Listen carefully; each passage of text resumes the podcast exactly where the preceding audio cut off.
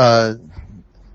刚才我们说的就是上个周呢，我们讲的主要是这个呃阴阳的关系。那阴阳呢，阴阳呢就是阴呢是指的是人，阳呢是指的是事。那么只有把人的工作做好了，那么事情才能做好。其实上午我们在上一周呢，主要讲的就是这样一个主题啊。那么这个问题呢，其实是一个企业的根本性的问题啊。一个任何一个企业如果不注重去发挥人力资源的话呢，的力量的话呢，其实都很难把这个就是自己的营销工作做好啊。企业发展呢也会遇到困难啊。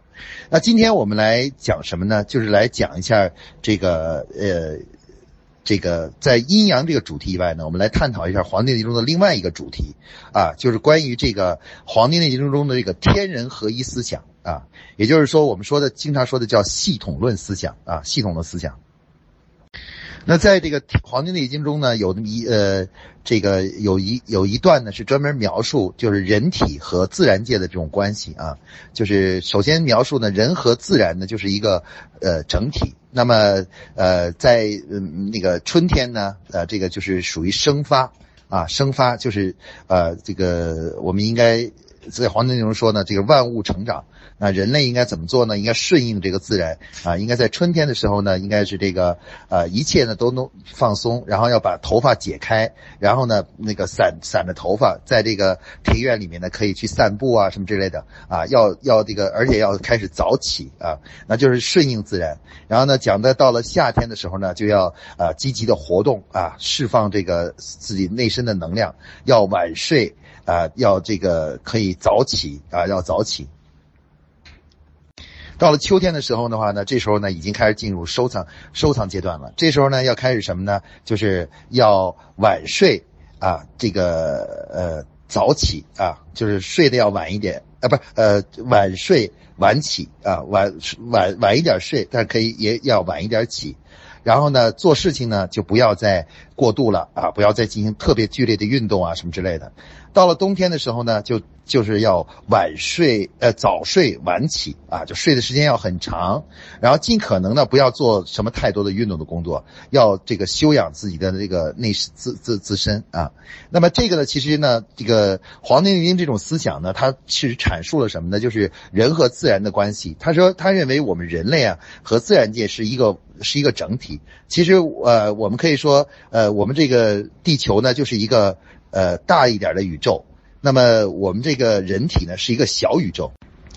那我们这个小宇宙呢，其实呢就是在模仿这个大宇宙啊，就是模仿这个大宇宙。所以说，在这个后来老子阐述的《道德经》中呢，就有一句话说的很好，说叫做呃那个呃呃呃人呃地法天啊，就是地是法天的，人法地啊。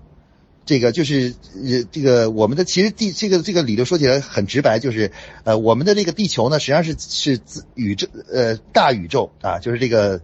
天体宇宙的这一个反射。然后其实我们人类呢，实际上是这个地球这个小宇宙的一个一个缩写。那么我们为什么要讲这一段呢？这一段很重要，就是说，因为在黄帝在《黄帝内经》中呢，他阐述的这个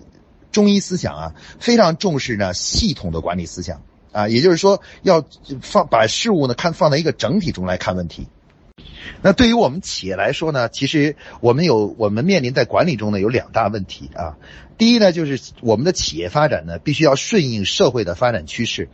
啊，社会的发展趋势，因为你是不可能孤立的存在的，你必须要顺应这个这个自然啊，自然。比如说呢，这个我们改革开放初期呢，呃，这个我们企业呢可能以赚钱为主要目的，但是呢，呃，对员工的这个就是这个呃这个什么就是关关心啊和发展，包括对他们的薪酬呢，都都是。呃，不会太在意，甚至有的时候呢，甚至还要去剥削员工啊，剥削员工。但是随着社会不断的进步发展，人民生活水平的提高的话呢，呃，那个整个社会的这个文化呢，开始就是什么呢？就是要共同富裕。那共同富裕的话呢，你企业再想说用很低的工资啊，加用呃加班加点的方式来去啊，这个就去去做这个做企业已经不行了，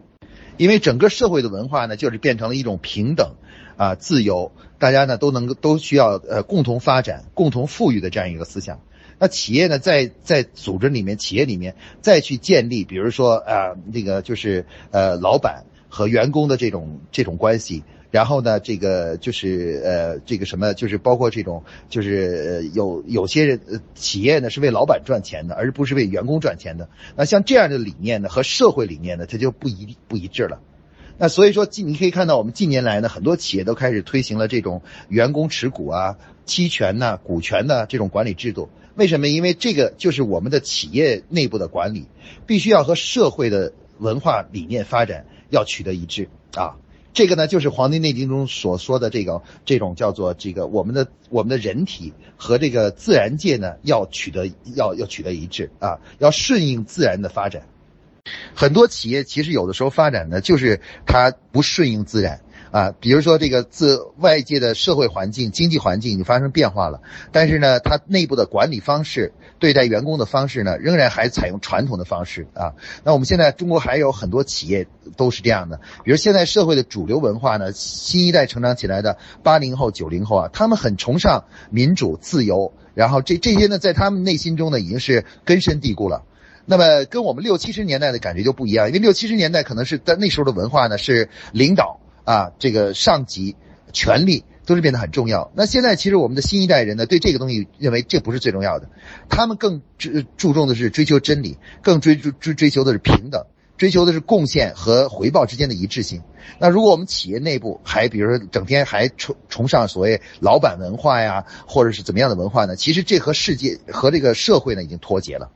那么。呃，所以说我们有的时候企业要进行改变，为什么要改变呢？因为社会环境在发生改变。那按照《黄帝内经》来说呢，就是就像季节一样的，随着季节不断的改变，你的内部的这种呃运运行方式必须要发生改变啊，就发生改变，呃，这样顺应了这个社会发展的潮流，你才能更好的存在啊。如果你完全脱离它，你不管外面的气候怎么变化，那么你都会按照按照你自个儿想要的方式去去做。那这样的话，你你。不跟那个自然界，嗯，不统一的话呢，哎，你的这个呃人体的寿命呢就会就会缩缩小，就容易生病。那么企业如果是不和社会文化啊，这个就是不能够联系在一起的话呢，它就会生病啊。比如现在有很多企业呢，就是啊，这个就是由于不够关心员工，老板文化啊，这个权力文化这种特别多，这就导致呢，他们招他们的员工流失率很高，而且招聘员工呢越来越难。因为很多新一代成长出的员工呢，一到这样的组织里面，他就发现这个组织的文化过于传统和落后，而且跟这个时代的已经跟不上时代了，他们感到非常的不适应，所以他们就很很难在这留下来啊。所以现在我们发现的很多企业呢，就是呃八零九零，尤其是九零后的根本就留不住啊，招来以后几天就就就离开了啊。那么，所以说呢，我们说这个也是企业家必须要认识到的，就是我们的企业内部的管理文化必须和社会文化之间呢要保持一致啊，不能不能脱和社会的文化发展的趋势呢是呃是这个就是脱节的。那这样的话呢，你很快呢在管理上呢就会遇到问题啊，管理上遇到问题。啊，这个我接触到最近有些企业都在改，呃，改称呼啊，要求以后不许再称呼老板叫老板了啊，要称呼，比如说是英文名字啊，或者起一个昵称啊，一个昵称。所以说，呃，我们看到《黄帝内经》中在两千多年前讲的这个道理啊，其实到今天仍然是适用的。因为为什么呢？因为它讲的是规律，事物发展的规律。作为一个一个小的系统。啊，一个小的系统必须要和它周边的大系统之间啊保持一致，啊要一致，而不能说孤立的去存在啊，就是完全脱离这个大系统。如果你脱离大系统存在存在的话呢，你就很难很难这个。嗯，不出问题，你就会内部就会出问题啊。其实《黄帝内经》当时讲的这个，就是这个人人和自然的关系，人和自然的关系，也就是阐述了我们人体系统和外界环境的关系。其实它影射了我们的企业和这个社会环境、社会文化之间的关系啊。它要求我们呢，必须跟上时代啊。这我们使用的管理方式要和整个社会的文化要合拍啊。这样的话呢，企业发展才能够持续和健康的这个发展下去。好，那么关于《黄帝内经》其中呢，其实跟管理的连接点呢有很多啊。我们下面再来谈一个点，这个点是什么呢？就是关于企业内部的呃管理问题啊。就是其实因为这个呃《黄帝内经》是讲这个医学的来，就是人体的这种治疗的。那么那个在《黄帝内经》中的谈呢，就是人体呢其实是一个小的系统啊，小系统啊，我们的这个五脏呢啊，这个五五脏就是心肝脾肺肾这五脏呢，其实是五个，就是我们呃这个是分别有这个属性的，就五行的啊，它们实际上形成了一个叫做生命的团队啊，我们可以把这个心肝脾肺肾叫做一个生命的团队。那么在这个中，在《黄帝内经》中呢，就阐述呢，就是说心属火啊，这个心是属火的，然后呢，这个肾呢是属水的，肺呢是属金的，啊，肝是属木的，脾呢是属土。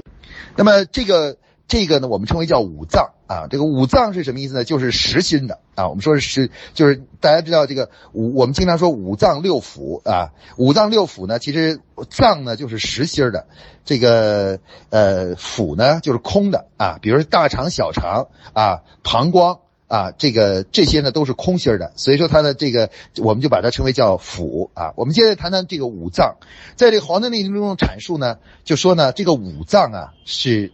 人形成了一个在人体中形成了一个生命的这个叫做永动机啊，就是让你的生命持续下去的永动机啊。他们五个之间呢不是互相割裂的，不是各干各的事情，而是互相的都关联着啊。他说呢，按他们在这个当时用古代的语言来说呢，就是有这个相合啊、相相生、相克啊，有这样一些相互的关系。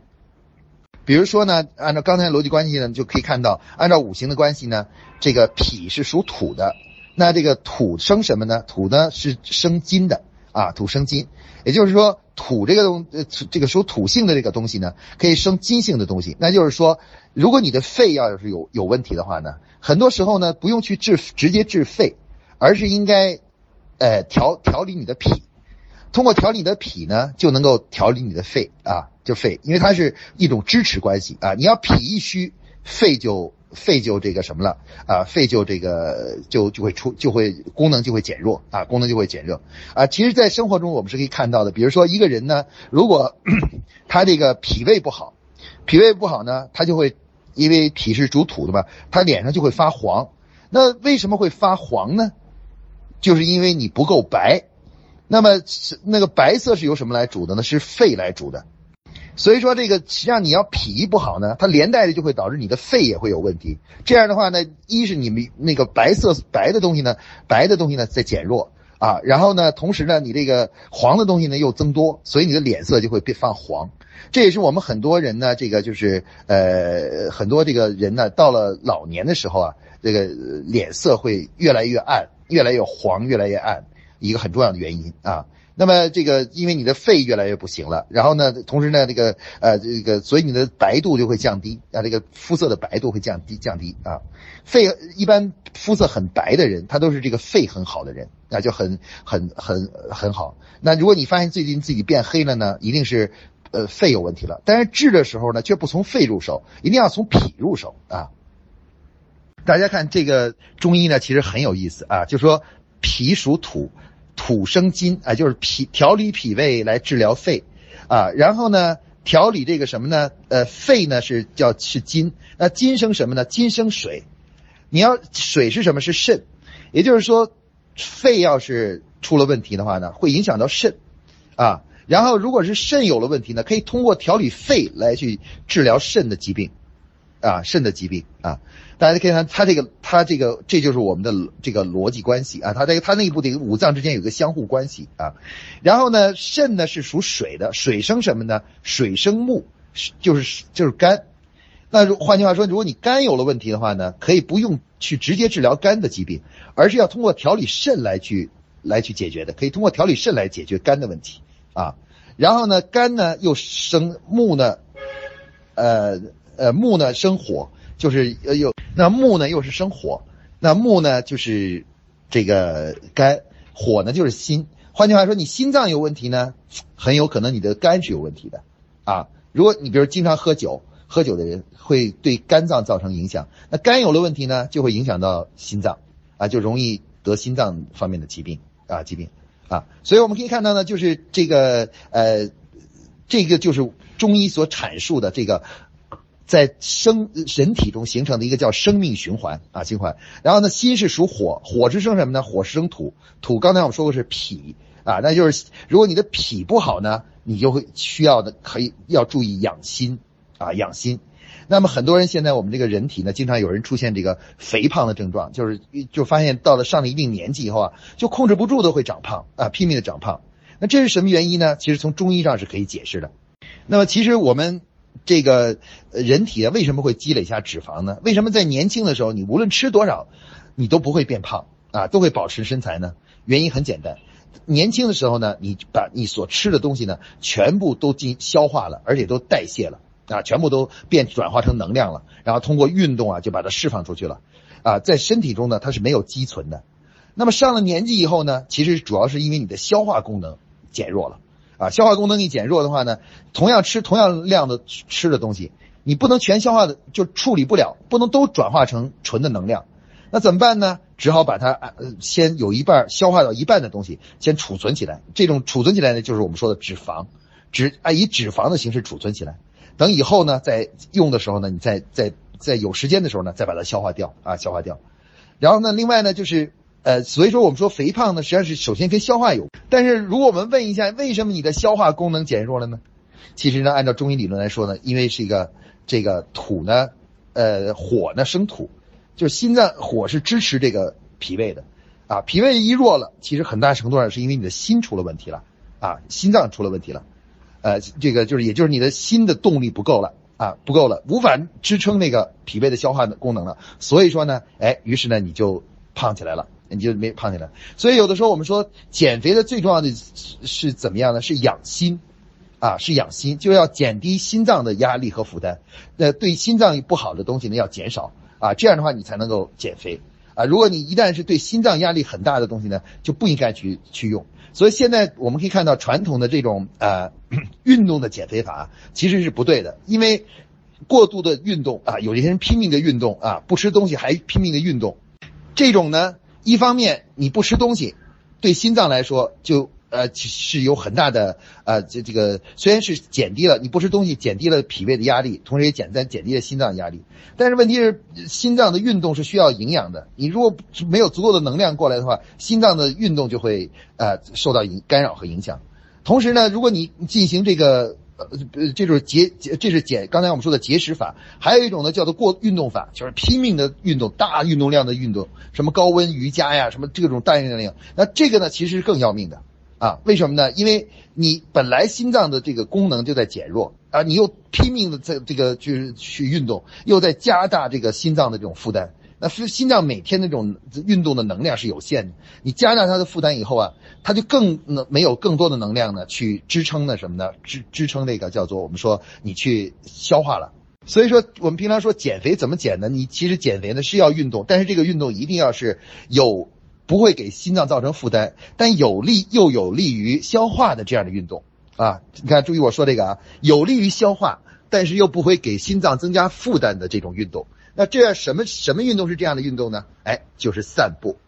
啊，饭后散步。所以我们中国人说，饭后百步走，活到九十九。啊，为什么呢？因为你饭后一走动的时候呢，有利于这个肠胃的运动，同时呢，由于这个你运动本身呢，减低了这个就是这个心脏啊，这个这个对脾胃的驱动，那这样的话减低了心脏的压力，同时呢，又再通过这个缓慢的走动呢，帮助这个脾胃呢来运动啊。我们一看到呢，这个这就是《黄帝内经》所描述的我们人体内部的一个啊，就是叫做系统。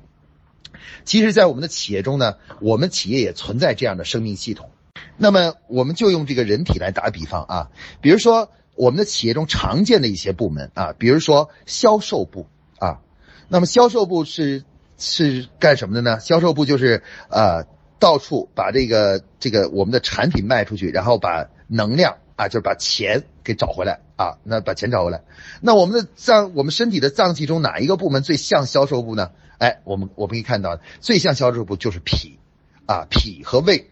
为什么？因为这个是一个进食的一个一个器官，它要从外部呢，要不断的把东西吃进来啊，吃进来啊，它到处去消耗能量，去跑啊，找啊，去工作，然后最后呢，要有得到食物，把它食物给吃进来啊，吃进来。那其实这个就是我们的脾，就是我们的销售部啊，我们的销售部啊。那么这个呃，这个我们的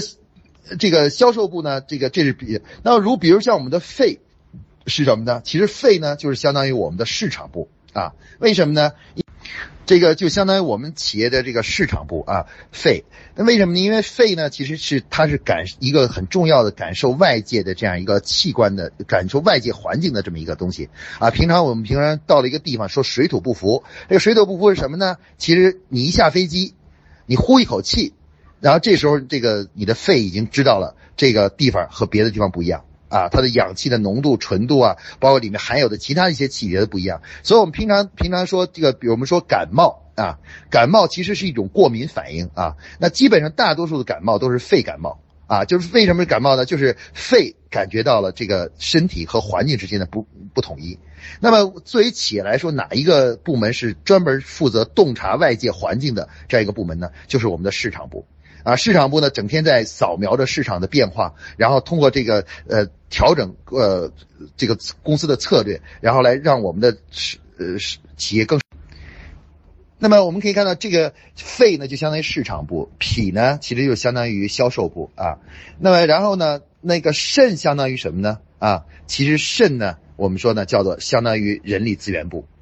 啊人力资源部，啊这个在《黄帝内经》中阐述呢，就是肾为先天之本。啊，先天之本就是一切的基础。那么企业发展其实一切的基础在于什么呢？在于这个，在于人啊。很多企业呢现在出现的情况呢就是什么呢？就是这个呃业绩在增长，但是内部的管理人员情况非常的混乱。那这个就是在如果打一个比方，比喻成我们中医里说的这个人体的疾病叫什么呢？叫做阳阴阴虚啊，阳盛阴虚。啊，就是我们的这个表面上这个看起来好像还还有活力，其实内部呢已经都出了问题了。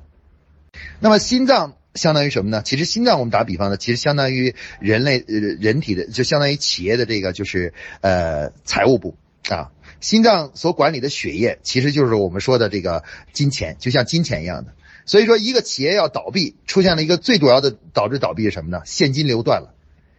那现金流就跟人的血液是一样的，你一旦血液循环出现了问题了，说这个心肌啊有一个血块把你血管堵塞了，你一堵塞，那马上就那个地方就会死掉了啊，就会死掉了。所以心呢，心呢其实是掌管了，就是就是相当于我们公司的财务部，财务部就是这个心脏的，通过这个现金流。掌管着、支撑着整个这个组织的整体的运作啊，整体的这个运作啊，这个商务组织呢，其实这个就是这个财务是非常重要的啊，国家也一样啊，国家这个财政也是非常重要的，它就像心脏一样的，保证这个国家的健康的成长和发展，防止国家崩溃。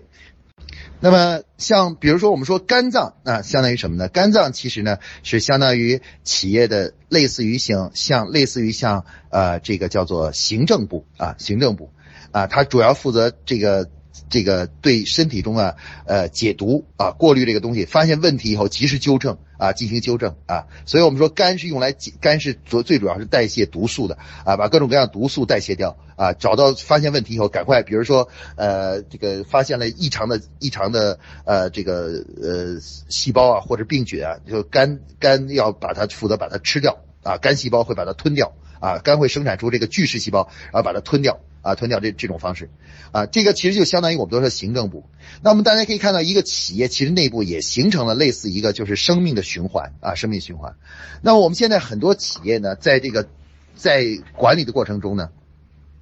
很多企业在管理的过程中呢，并没有认识到在组织内部形成这个系统的这个生命循环的重要性啊。因为我们的人体都有五个脏器来相互配合，可是我们现在很多企业呢，比如有的企业呢，市场部是没有的，是缺失的。那换句话说，这个就是肺功能是极极其的弱，那么只能是由老板充当市场部的，来根据自己的经验和这个个人的判断来去充当市场部。那没有这么一个组织专门承担起这个，就是这个啊这个市场的市市场的一个功能的。那这样的话呢，其实就会马上影响到影响到企业的发展啊，影响到组织的呃组织的成长和发展。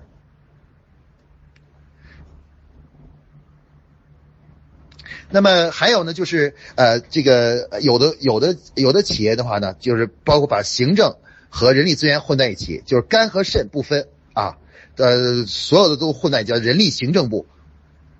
那这样的话呢，其实你就可以看到肝和肾它其实不一样的。肝肾呢是让这个身体呢有更多的那个资源，能够这个输就是有更多的人力资源，它是解决人的问题的啊，就是解决组织的细胞的问题的。这只有肾好的话，人才能滋润啊。比如你这像女性呢，必须肾要好才能怎么样，才能生育啊，才能生育啊，就细胞细胞繁殖才能好。说如果你肾要是不没有不不老的话呢，你就一直就能年轻下去。啊，就你的皮肤啊也会很嫩的啊，很嫩的啊。那么如果你把肾和肝现在都混在一起了，假如这个两个脏器在一起的话，那会导致什么结果呢？那导致结果呢，这两个脏器可能呢最后两个职能都履行不好啊。肝没法良好的解毒，肾呢又不能成成为一个很好的这个就是呃呃分泌激素啊，这个刺刺激分分泌各种激素的这样一个一个一个脏器。最后最后就是两个脏器混在一起，等于谁什么也做不好。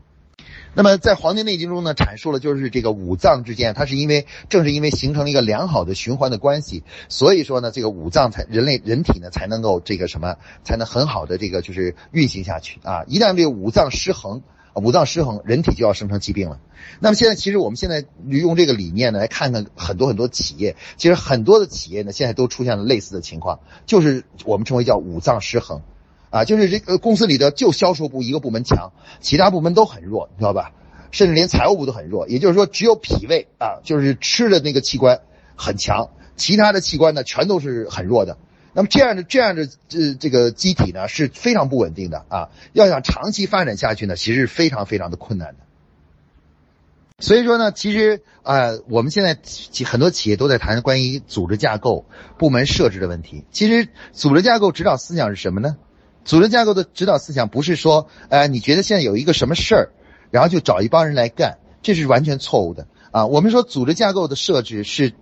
之所以设置不同组织架构，就好像人体的心肝脾肺肾一样的，要设计一个什么呢？设计一个互相支持的一个循环啊，一个循环，就是大家形成了一种相互的支持的这样一种关系啊。我们在企业内部呢，把它称为叫什么呢？叫做呃内部的客户，或者叫内部的价值链。啊，价值链啊，比如说在一般的企业中呢，市场呢都是打头的啊，市场是这个龙头啊，然后呢，这个呃销售和这个推广是是这个是作为啊第二第二层的来支持市场部的，那生产和财务是又是支持这个呃生产和财务又是支持销售和推广的啊，然后紧接着人力资源和行政呢。又是两个部门呢，又支又是在支持什么呢？支持前端的财务和生产以及所有的其他部门呢啊，形成了这样一种内部的这种互相相互支持的这种关系啊，相互支持的关系。那么这个呢，其实就是成为了我们组织架构设计一个思想，也就是组织架构设计的部门呢，要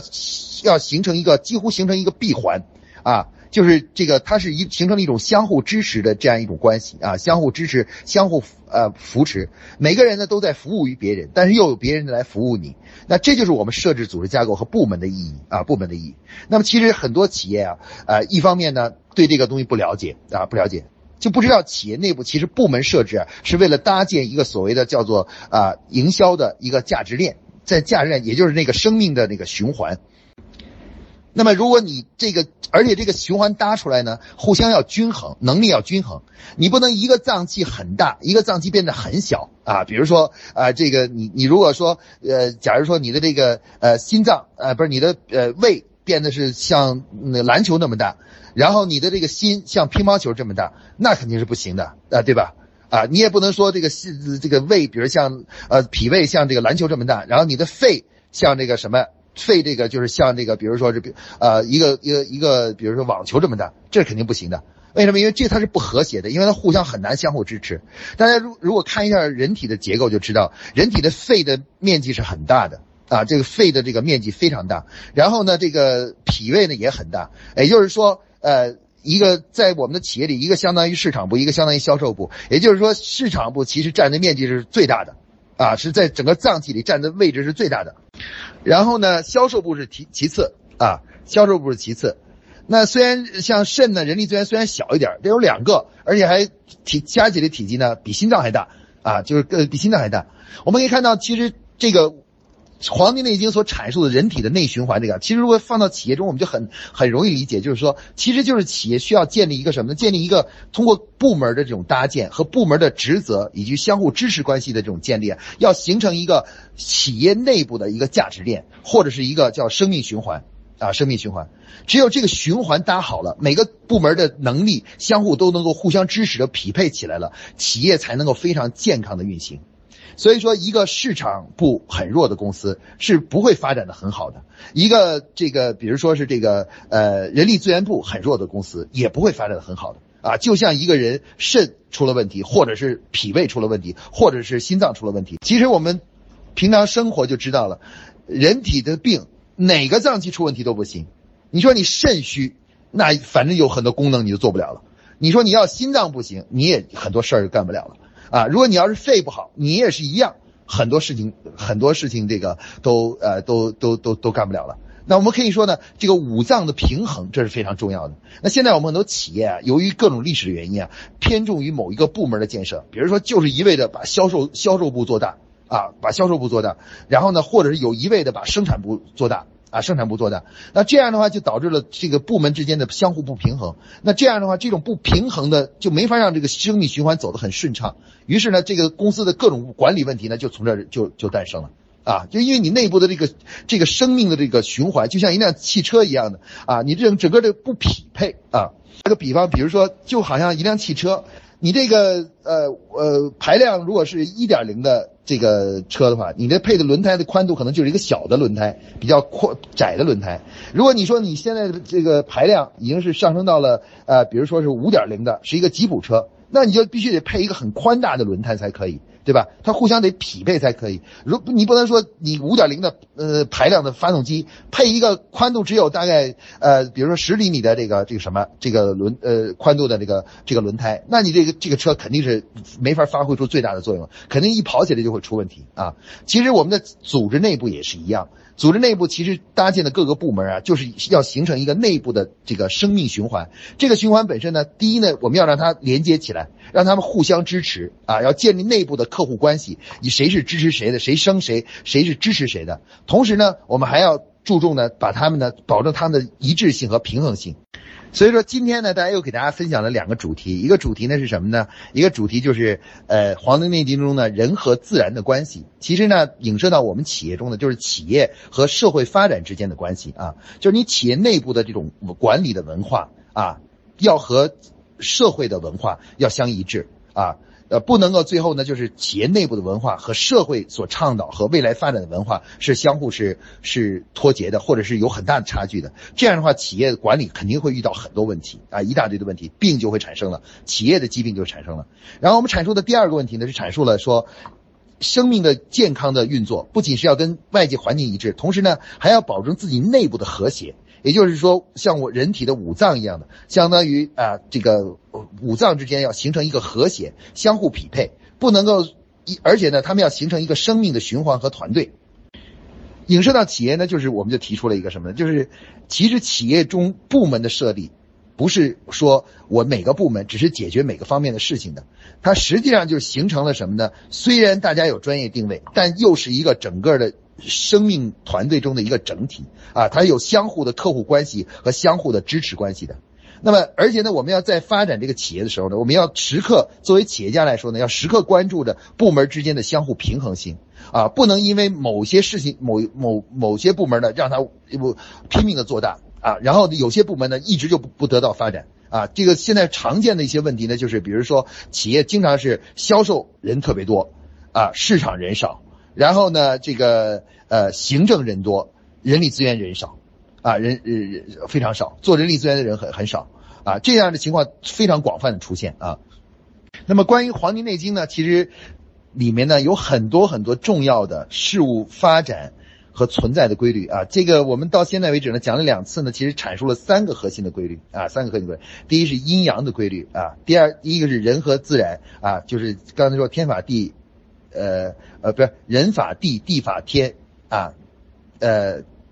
呃天法道，道法自然啊，这是原这是老子中的原话啊原话。那么这个其实就是我们讲的这样一个理论，就是说大环境和小环境，企业内部的文化和外部文化要保持一致啊，管理文化。然后呢，第三个呢，我们讲了一个什么呢？就是企业内部的和谐问题啊，五脏的平衡和和谐就影射到我们企业内部不同部门之间的建设的和谐与平衡啊。企业发展呢，不能说把五脏发展的不平衡，这样的话呢，就会产生疾病，产生问题。